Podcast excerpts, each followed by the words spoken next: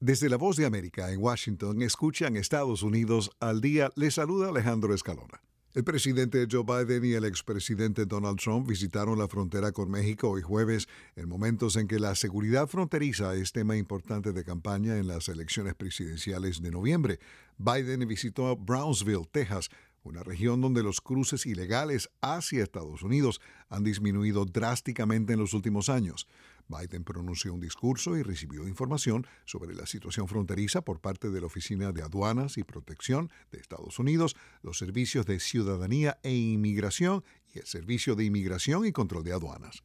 Por su parte, Donald Trump, que buscó construir un extenso muro en la frontera durante su gobierno, estuvo en Eagle Pass, también en Texas, un sector que ha sido uno de los más transitados por cruces ilegales en los últimos meses.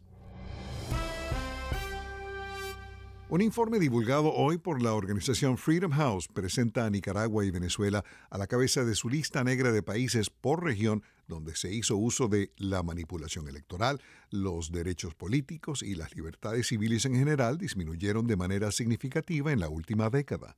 El informe señala a Nicaragua como país donde disminuyeron las condiciones de los derechos políticos y las libertades para seguir ubicada como país donde no hay libertad, seguida de Venezuela, en tanto, El Salvador descendió entre nueve países donde se es parcialmente libre. Se incluyen en este último rango Perú, Guatemala y Ecuador.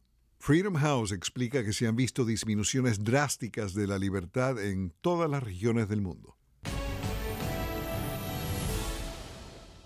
Un hombre del estado de Texas que afirmaba que su condena se basó en un testimonio falso y pruebas cuestionables fue ejecutado el miércoles por dar muerte a tiros a dos personas, incluido su primo, hace más de 20 años. Iván Cantú recibió una inyección letal y fue declarado muerto en la penitenciaría estatal de Huntsville, Texas, por matar en noviembre de 2020 a su primo James Mosqueda, de 27 años, y la novia de este, Amy Kitchen, de 22. En sus últimas palabras desde la cámara de ejecución, el recluso de 50 años dijo varias veces que era inocente.